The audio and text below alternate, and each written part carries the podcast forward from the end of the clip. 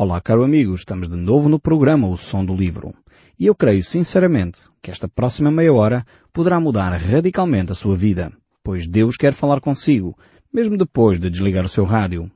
Eu sou Paulo Chaveiro e nós hoje estamos a olhar de novo para este livro fantástico que é o livro de Daniel. Nós vamos provavelmente hoje analisar um dos capítulos mais interessantes das Escrituras. Por isso eu convidava você a abrir a sua própria Bíblia para acompanhar este texto bíblico que certamente tem muitas lições para nós. Nós uh, olhamos para este texto bíblico e vamos poder analisá-lo, este capítulo 9 uh, de Daniel, uh, em duas grandes secções. A primeira que vai até o verso 21, onde vemos a oração de Daniel, é uma oração fantástica. A Bíblia tem algumas orações muito, muito interessantes. Algumas delas encontram-se em capítulos 9 das Escrituras. Temos aqui esta que Daniel faz neste capítulo 9. Temos também em Neemias capítulo 9. São orações uh, lindas, orações fantásticas. Talvez fosse interessante um, pegarmos nas orações que se encontram nas Escrituras e aprendermos com estes homens, que foram homens extremamente espirituais, homens que dependeram completamente de Deus. Então esta primeira secção de Daniel, capítulo 9 até o verso 21, é a oração que Daniel profere. A seguir encontramos uma profecia, mais uma profecia tremenda aqui no livro de Daniel. E é uma profecia que é bastante marcante para todos aqueles que estudam teologia. É uma paragem obrigatória esta profecia de Daniel 9, que refere-se às 70 semanas de Daniel. E na realidade nós iremos perceber um pouco melhor o que é que estas 70 semanas significam e uh, o que é que elas têm a ver, afinal de contas, conosco hoje. É uma profecia que realmente fala a cada um de nós e tem ainda uh, referências importantíssimas para o nosso dia a dia. É necessário estarmos de facto atentos. Hoje vamos analisar, em primeiro lugar, esta oração brilhante uh, que Daniel tem. Vejamos então a partir do verso 1 e 2, uh, aqui neste primeiro verso 1 e 2 encontramos as circunstâncias em que Daniel faz a sua oração, e esta oração reporta-nos agora de novo uh, em termos cronológicos, para o tempo de Dário. Voltamos a, como se no tempo voltássemos ao capítulo 6 de Daniel. Estamos no capítulo 9, mas em termos cronológicos voltamos ao capítulo 6. E diz assim o verso 1.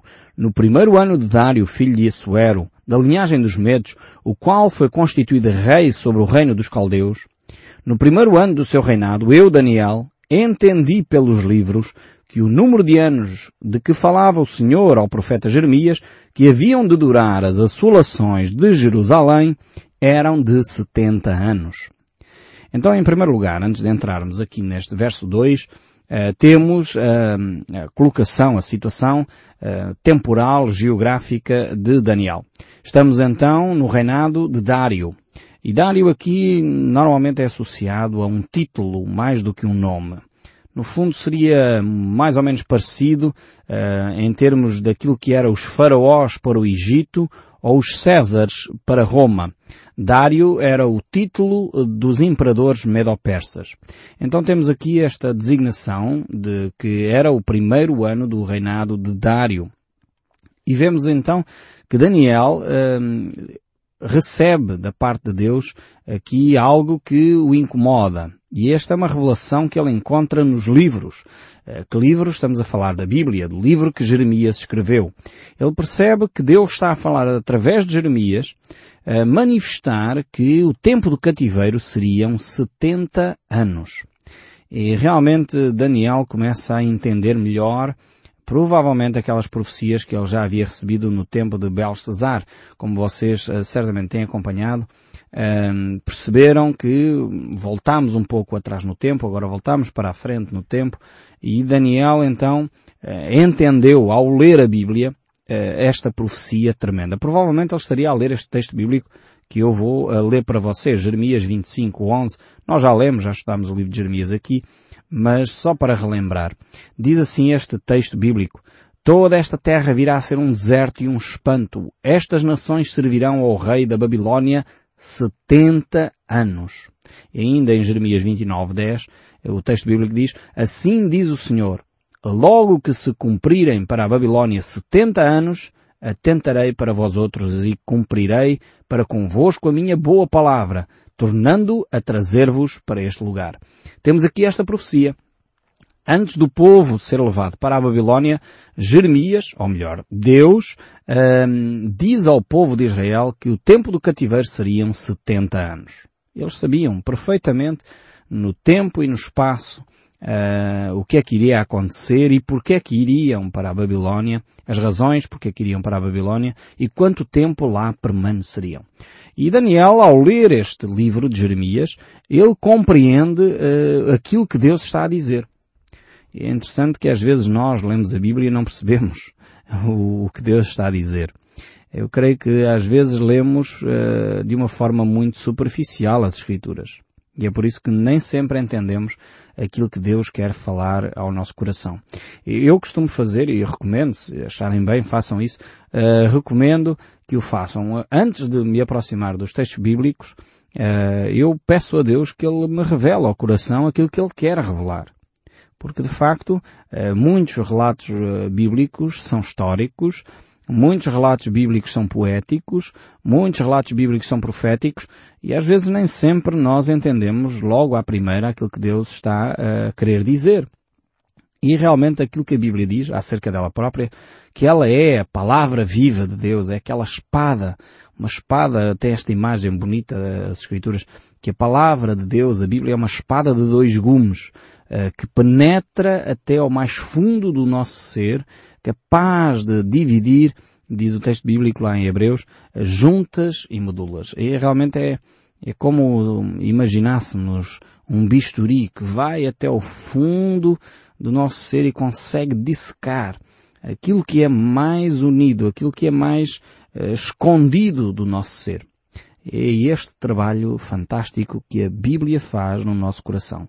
É por isso que quando nós lemos a Bíblia, eu já leio a Bíblia é, até me assusto quando digo este, estas coisas, mas já leio a Bíblia há mais de 20 anos, um, realmente começo a perceber que cada vez que a leio, ela é nova para mim. Porquê? Porque é a palavra de Deus. Ela não fica estéril, ela não fica seca, ela não deixa de, de falar ao nosso coração porque Deus sempre tem uma palavra nova para nós. E Daniel uh, certamente conhecia o livro de Jeremias, provavelmente já teria lido o livro de Jeremias noutras alturas, mas neste momento Deus revela-se ao coração de Daniel e diz o tempo do cativeiro serão 70 anos. Provavelmente ele começou a fazer contas. Portanto, ele veio para o cativeiro no ano X, eh, provavelmente ele começa a pensar na primeira deportação do povo judeu e começa a fazer contas para ver quando é que terminaria este período. Mas voltando aqui ao texto bíblico, capítulo 9 eh, de Daniel, o verso 3 diz, Voltei então o rosto ao Senhor, para o buscar com oração e súplicas, com jejum, pano de saco e cinza. Orei ao Senhor meu Deus, confessei e disse, ah, Senhor, Deus grande e temível, que guardas a aliança e a misericórdia para com os que te amam e guardam os teus mandamentos. Vemos aqui Daniel numa atitude de humildade diante de Deus.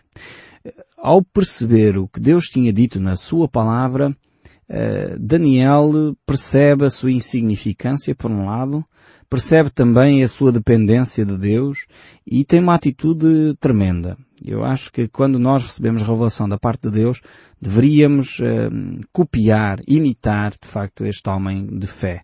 Mas imitar uh, num sentido que as coisas venham de dentro de nós, no sentido que realmente queremos fazer dessa forma.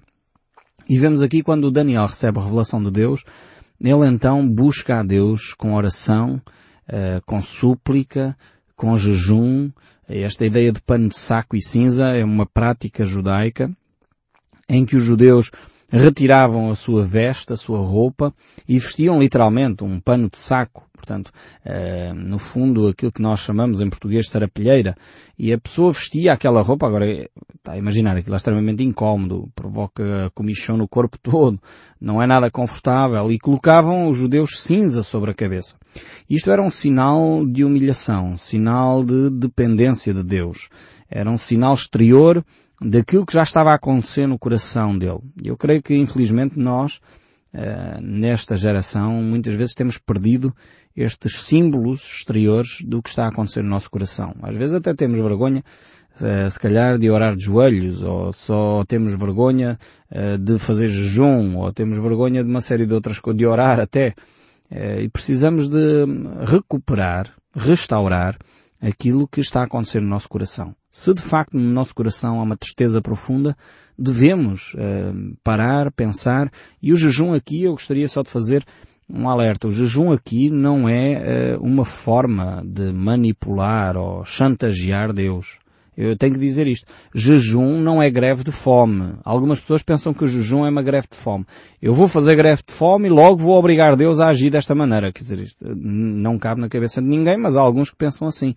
Jejum, eh, o que é então jejum? Jejum é uma atitude que nós temos, é uma disciplina espiritual, essencialmente, que revela a Deus a importância que nós estamos a dar a determinado assunto. Jejum não é uma forma de torcer o braço a Deus. Ó oh Deus, eu estou a orar para que tu me dês qualquer coisa. Uh, enfim, tragas paz à minha família, leves o meu marido ao Evangelho e conheça a Cristo, leves o meu filho a abandonar as drogas ou uh, dês um novo emprego. E como não alcançamos esse pedido de imediato, então vou fazer jejum. Quase como se isso obrigasse Deus a agir. Tenhamos eh, bem enquadrado o que é que estamos a fazer, qual é a nossa motivação por trás das, ehm, das práticas eh, espirituais que nós temos. O apóstolo Paulo claramente nos ensina a desenvolver esta disciplina do jejum. 2 Coríntios 11, 27, ele diz, em trabalhos e fadigas, em vigílias muitas vezes, em fome e sede, em jejuns muitas vezes, em frio e nudez. Vemos aqui o apóstolo Paulo, ele estava a relatar, a fazer uma, uma descrição uh, da sua prática espiritual, porque alguns achavam que eram mais espirituais que o apóstolo Paulo, e ele começa a descrever o que ele já fez. Eh, e ele mostra aqui claramente que o jejum é uma prática comum daqueles que amam a Deus. Portanto, faz sentido fazer jejum. Eu sei que há muitas pessoas, alguns cristãos, que acham descabido jejum, então, mas se nós podemos uh, orar só e Deus já sabe aquilo que eu quero, para que é que eu vou jejuar? E então eu digo a essas pessoas, para que é que você vai orar? Ou para que é que você lê a Bíblia? Quer dizer, então não faz sentido nada. Se Deus já sabe tudo, eh, não há significado para nada, não é? Eh, não, jejum é importante, é um sinal que nós damos a Deus que há determinado assunto que nos preocupa e nós valorizamos tanto aquele assunto que paramos de fazer uma coisa que é essencial e vital para a nossa vida, porque ninguém pode viver sem comer, Uh, portanto, é fundamental nós comermos para termos uma saúde, mas uh, aquele assunto preocupa-nos tanto que nós dizemos eu vou parar de comer. Vou parar esta refeição, uh, para poder me dedicar à oração. Não é parar a refeição para continuar a trabalhar, atenção. Alguns dizem que fazem jejum porque naquele dia não comeram porque tiveram a trabalhar o dia todo. Não, isso não é jejum, isso é passar fome, é outra coisa qualquer. Mas não é jejum. Jejum é uma paragem consciente de um alimento, e hoje em dia há quem faça jejum de uma série de outras coisas. Eh, eu não vou entrar por aí, eu fico no sentido restrito do jejum bíblico e a pessoa para aqueles alimentos uh, naquela hora ou naquele dia uh, ou uma parte do dia para se dedicar à oração, não é para se dedicar a fazer outras coisas, é para se dedicar à oração. No tempo em que estaria a comer, não está a comer, está a orar. Portanto, isto é que é o jejum.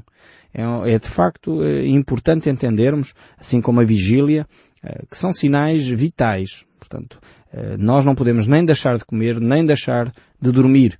Mas quando há um assunto que nos perturba profundamente, eh, quantas vezes isso acontece sem nós orarmos, não é?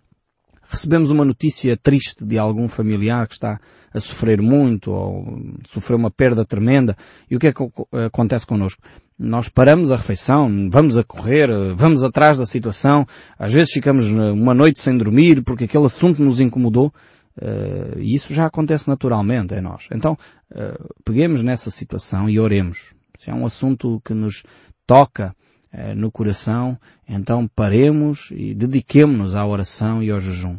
E muitas vezes creio que muitas pessoas não recebem as bênçãos de Deus porque não aprendem esta disciplina espiritual. Não aprendem a orar, não aprendem a jejuar, e o nosso Senhor Jesus Cristo até nos disse mais. Ele disse, pedi e dar-se-vos-á. Eu creio sinceramente que há muitos que não pedem e por isso não recebem. Jesus nos ensinou a dizer, buscai e achareis. E eu creio eh, que há muitos que não acham porque não buscam. E Jesus disse, batei e abrir-se-vos-á. E eu creio também que muitos não veem portas a abrir porque eles nem batem sequer. E eu creio que o jejum se enquadra neste aspecto. Nós não oramos, nós não jejuamos, não clamamos nem suplicamos a Deus por respostas e por isso não obtemos essas respostas. Eu quero dizer também com muita humildade e sinceridade para convosco que eu não entendo tudo acerca destes aspectos. Eu não percebo sinceramente porque é que Deus, lá no seu eterno saber, decidiu que nós temos que orar e jejuar. Nós temos que ser parte desse processo. Se Deus sabe todas as coisas, por que é que Ele pede de nós para orarmos e jejuarmos sobre determinados assuntos? E facto é que quando nós fazemos isso, determinadas circunstâncias da história mudam. Pessoas que estão doentes são curadas, situações de pessoas que estão desempregadas começam a trabalhar, problemas familiares deixam de existir, eh, pessoas que são teimosas deixam de o ser, pessoas que são orgulhosas ficam humildes, o facto é que isto acontece quando nós oramos. Há poder na oração, sem dúvida alguma. Ou melhor, eu diria, há poder em Deus que responde à oração. A oração em si mesma é o que é. Agora, de facto, eu não entendo porque é que o Deus Eterno decidiu, uh, no seu eterno saber, uh, utilizar esse, essa disciplina espiritual, nos envolver nesse processo de obter respostas que transformam a história à nossa volta. Eh, tenho que confessar a minha limitação neste aspecto, mas um facto é que ela acontece. E Daniel aqui vai ter essa experiência e vamos ver que Daniel realmente tem uma experiência tremenda com este tempo da oração, mas vamos ver que Deus vai responder à oração de Daniel de uma forma interessantíssima uh, e vai-lhe dar essa profecia das 70 semanas em resposta à oração de Daniel, mas ele está realmente em jejum, está em oração, está em súplica. Nós vamos ver que Daniel uh, assume muito nesta oração um aspecto pessoal. Ele vai utilizar o pronome pessoal muitas vezes. Uh, cerca de 40 vezes ele vai utilizar o pronome eu ou meu, uh, no sentido de confessar o seu pecado. Mas muito diferente daquilo que Nabucodonosor no capítulo 4 fez. Não sei se estão lembrados. Nabucodonosor também usou muitos pronomes pessoais. Meu, minha, mas era no sentido de orgulho muito diferente desta atitude de Daniel, que manifesta arrependimento e humildade e confissão do seu pecado. Então o texto bíblico uh, realmente uh, continua aqui no texto de Daniel, capítulo 9, e vamos ver o texto seguinte. Diz, temos pecado e cometido iniquidades, procedemos perversamente, e fomos rebeldes, apartámo-nos dos teus mandamentos e dos teus juízos e não demos ouvidos aos teus servos, os profetas, que em teu nome falaram aos nossos reis, nossos príncipes, nossos pais, como também a todo o povo da terra.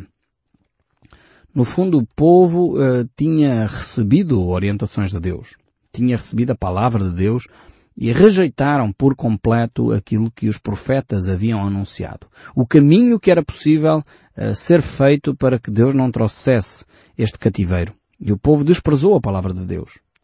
Por outro lado, vemos aqui de uma forma tremenda que Daniel se identifica profundamente com o pecado do seu povo. Ele diz, pecamos contra ti. Não sei se Daniel pecou, ele era um jovem quando foi levado cativo.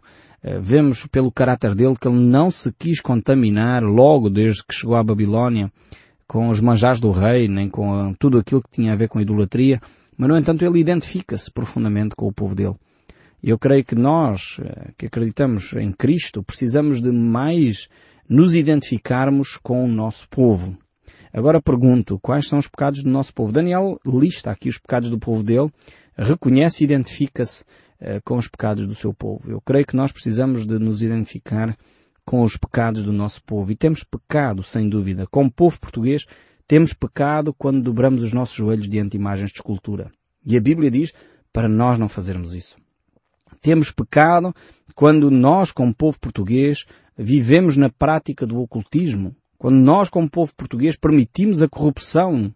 Quando nós, como povo português, deixamos de cumprir as nossas responsabilidades. Quando nós, como povo português, murmuramos e dizemos mal de tudo e de todos sem ser consequentes nas nossas atitudes. Eu creio que nós precisamos de reconhecer o nosso pecado como povo português, dobrar o nosso joelho, nos arrependermos e mudarmos como povo de atitude. Eu creio que sim, nessa altura, vamos experimentar uma mudança, uma mudança significativa na nossa vida. Mas continuando aqui, Daniel tem esta oração tremenda, eu vou ler o verso 7 deste capítulo 9 e diz, A ti, ó Senhor, pertence a justiça, mas a nós o corar de vergonha, como hoje se vê. Aos homens de Judá, os moradores de Jerusalém, todo o Israel, quer os de perto, quer os de longe, em todas as terras para onde os tens lançado, por causa das suas transgressões que cometeram contra ti. Ó Senhor, a nós pertence o corar de vergonha, aos nossos reis, nossos príncipes, nossos pais, porque temos pecado contra ti. Ao Senhor nosso Deus pertence a misericórdia e o perdão, pois nos temos rebelado contra Ele, e não obedecemos à voz do Senhor nosso Deus, para andarmos nas suas leis, porque nos deu por intermédio dos seus servos os profetas. Sim, todo Israel transgrediu a tua lei, desviando-se para não obedecer à tua voz. Por isso, a maldição, e as imprecações que estão escritas na lei de Moisés, servo de Deus, se derramaram sobre nós, porque temos pecado contra ti. Ele confirmou a sua palavra, que falou contra nós e contra os nossos juízes que nos julgavam e fez vir sobre nós grande mal, porquanto nunca debaixo de todo o céu aconteceu o que se deu em Jerusalém. Como está escrito na lei de Moisés, todo este mal nos sobreveio. Apesar disso, não temos implorado a favor do Senhor nosso Deus para nos convertermos das nossas iniquidades e nos aplicarmos à tua verdade. Por isso, ó Senhor, cuidou em trazer sobre nós o mal e fez vir sobre nós, pois justo é o Senhor, nosso Deus, em todas as suas obras que fez, pois não obedecemos à sua voz. Vemos aqui que realmente Daniel ele reconhece quem é Deus e que Deus é justo na forma como aplicou a justiça ao povo de Israel. E percebeu que apesar de eles estarem no cativeiro e a miséria, mas mesmo assim ele percebeu que de facto o povo tinha pecado de uma forma tremenda contra Deus. Não, não justificou, não racionalizou, não encontrou argumentos para dizer, ah, pecamos, mas... Não, não há mas. Há só confissão de pecado. E no verso 15 ainda aqui deste capítulo 9 ele diz, Na verdade, ó Senhor nosso Deus, que tiraste o teu povo da terra do Egito com mão poderosa e a ti mesmo adquiriste renome, como hoje se vê, temos pecado e procedido perversamente. Ó Senhor, segundo a todas as tuas justiças, aparte a tua ira e o teu furor da tua cidade Jerusalém, do teu santo monte, porquanto, por causa dos nossos pecados e por causa das nossas iniquidades e iniquidades do nosso Pai, se tornou Jerusalém e o teu povo opróbrio para todos os que estão ao redor de nós. Agora, pois, ó nosso Deus, Ouve a oração do teu servo e as súplicas, e sobre o teu santuário assolado faz resplandecer o rosto por amor do Senhor. Inclina, ó meu Deus, os ouvidos e ouve.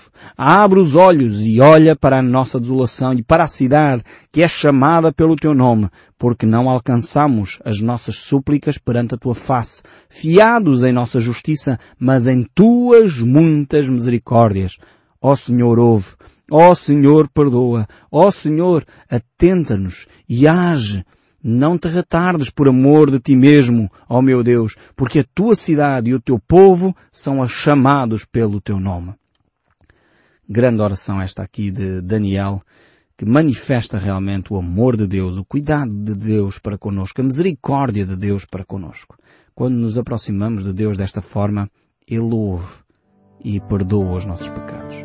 Eu espero sinceramente que pegando nesta oração você talvez possa repeti-la, fazê-la uh, sua, esta oração de Daniel, e que realmente o som deste livro possa continuar a falar consigo, mesmo depois de desligar o seu rádio. Que Deus o abençoe ricamente e até ao próximo programa.